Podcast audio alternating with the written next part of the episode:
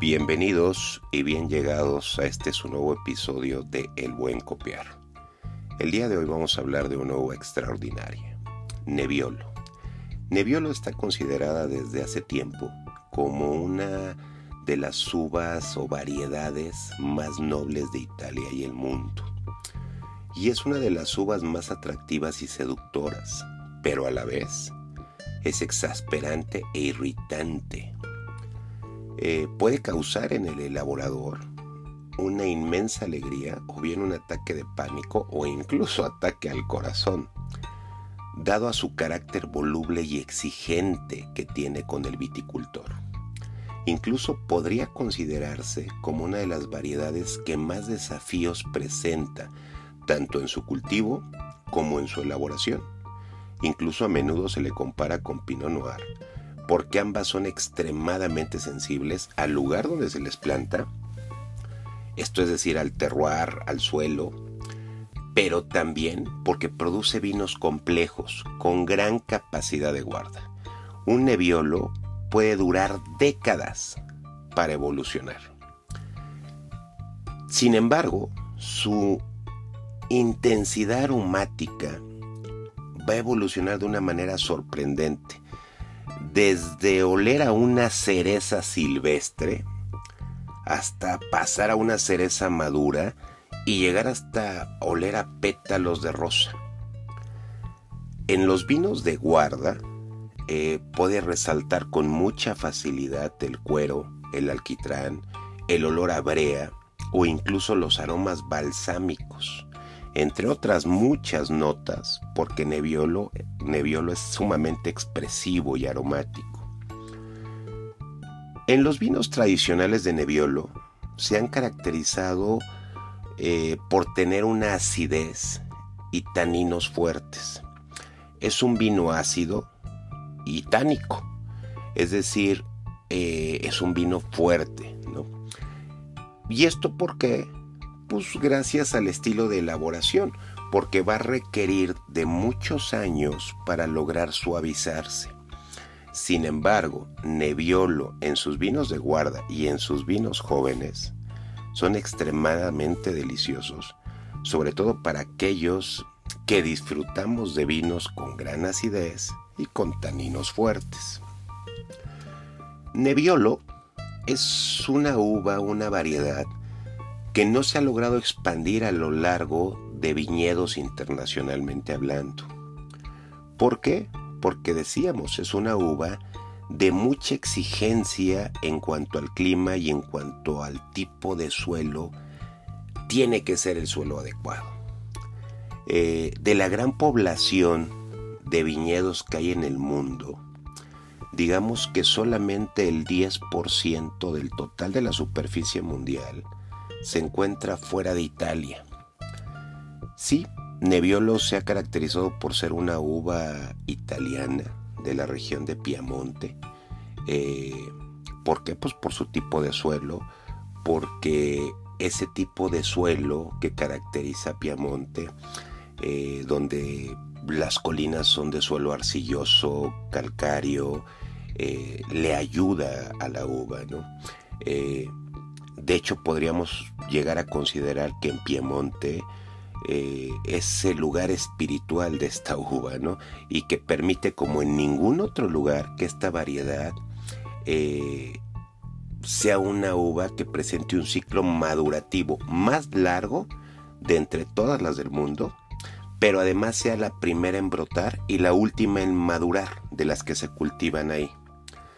Los viticultores, por ejemplo, de Piamonte, utilizan habitualmente laderas con orientación al sur, al suroeste o al sureste, que son los emplazamientos más cálidos para garantizar una mayor insolación de, la uva.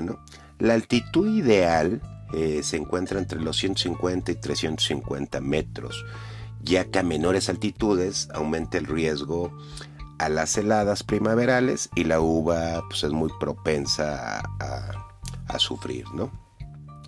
Eh, algo muy interesante de Nebbiolo es que hay varias teorías que intentan explicar el origen de su nombre, Nebbiolo.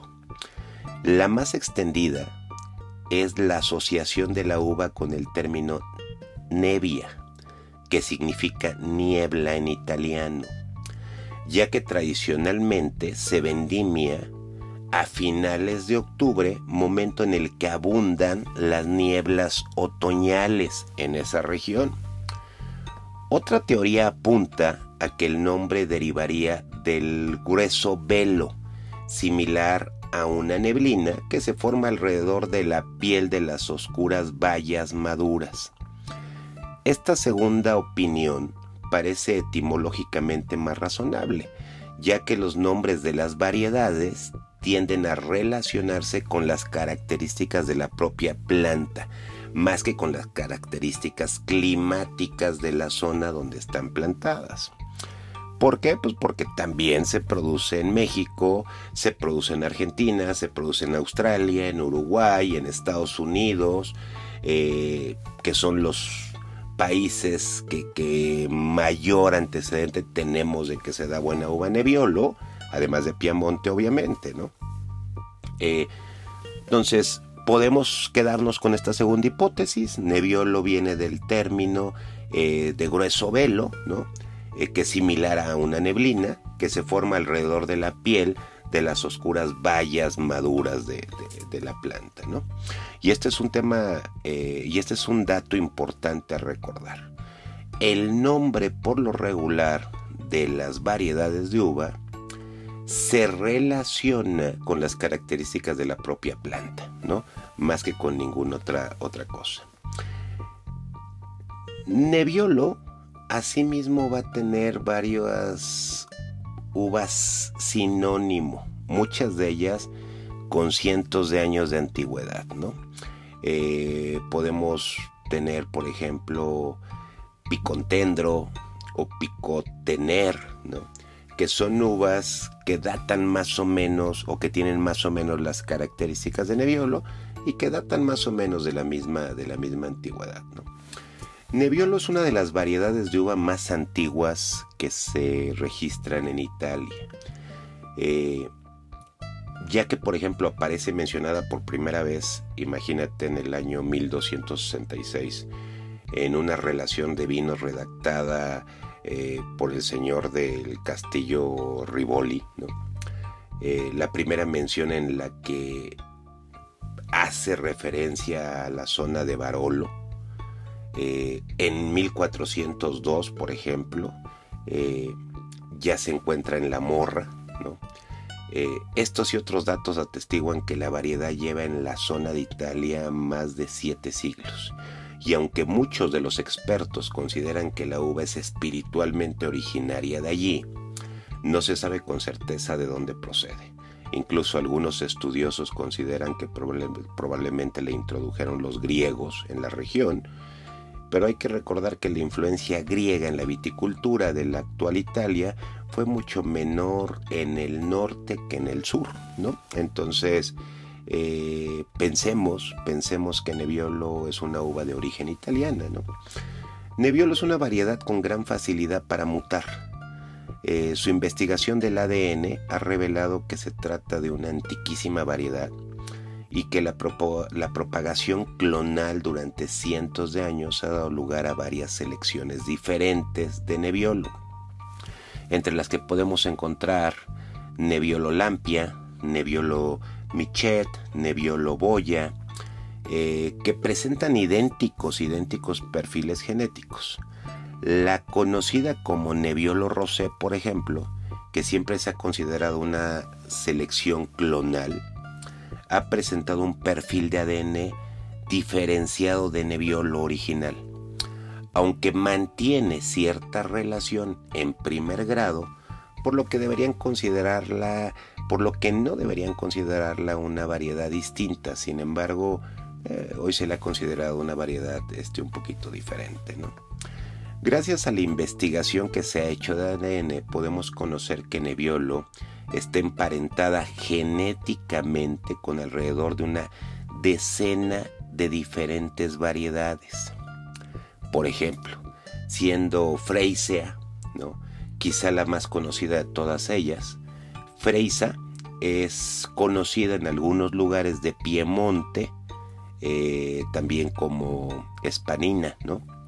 Lo que sugiere que los antiguos viticultores ya intuyeron esta relación entre Freisea y Nebbiolo, pese, eh, pese a lo que se pueda decir, ¿no? Eh, ahora bien, pese a todas las investigaciones que se han hecho, no se ha podido realmente desvelar quiénes son progenitores de Nebbiolo, ¿no? Eh, todas las uvas, igual que los seres humanos, tenemos progenitores, ¿no? Eh, tenemos mamá, papá, hermanos, es decir, de dónde salimos, que esa es la parte más hermosa de las uvas, o sea, hay un ADN, hay un árbol genético también. Bueno, pues pese a todas las investigaciones, todavía no se ha podido descubrir bien a bien quiénes son los progenitores de Nebbiolo, ¿no? Eh, ya que por su remoto origen probablemente en la actualidad sean variedades que ya se extinguieron o que hayan mutado genéticamente, ¿no? Eh, finalmente las investigaciones genéticas de Nebbiolo no han encontrado aún ningún pariente en primer grado de la uva, ¿no? es decir, padre, hijo, hermano, en ninguna otra variedad plantada a lo largo de todos los viñedos europeos, eh, dígase Piamonte y dígase cualquier otro, ¿no? Entonces, eh, pensemos que todavía no llegamos a saber quiénes fueron los padres de, de Nebbiolo, ¿no? Nebbiolo sin duda es un gran vino, un vino, una uva que produce, perdón, caldos de gran expresión, eh, que realmente, que realmente eh, son aromáticos, con un color impresionante que pueden combinar muy bien con carnes, con pastas, eh, incluso eh, pueden combinar con grasas, ¿no? Este, con algunas buenas ensaladas, ¿no? Otra de las características peculiares de Nebbiolo es que representa uno de los mayores desafíos para el viticultor por su tendencia eh, a producir largas ramas, es decir, hay que estarlas podando, hay que estarlas cuidando porque puede producir ramas hasta de 2.5 metros, ¿no? Entonces, Nebbiolo es una gran uva, una uva para mí de las mejores que pueden existir, una uva caprichosa, una uva que sin duda recomiendo, recomiendo probar. Hay combinaciones que se han hecho eh, por ejemplo Malbec eh, con Nebbiolo, predominando Nebbiolo, una combinación muy rica, una combinación exquisita. Eh, el Nebbiolo monovarietal, es decir, solo por sí mismo es precioso. Yo te recomiendo empezar a probarlo, empezar a probar desde los vinos jóvenes de Nebbiolo hasta los vinos Gran Reserva Nebbiolo, ¿no? Eh, para empezar a, descubrir el aroma, el sabor de esos vinos jóvenes, hasta los de gran expresión o de gran o de gran este añejamiento, eh, los gran reserva. Eh, y como lo hemos venido diciendo, iremos analizando cada uva para que tú puedas en determinado momento elegir cuál es la uva de tu preferencia. En el capítulo anterior hablamos de Chardonnay, Hoy estamos hablando de Nebbiolo. Estaremos hablando por cada una de las mejores uvas y que tú vayas tomando tu consideración. Sin embargo, lo que siempre voy a recomendar es toma una uva, compra desde un vino joven hasta un vino gran reserva, degústalos, eh, conócelos, conoce sus aromas, conoce su color, eh, conoce sus expresiones, eh, disfrútalo y ve eligiendo la uva de tu preferencia. Espero que te haya gustado este capítulo. Nos vemos en el siguiente.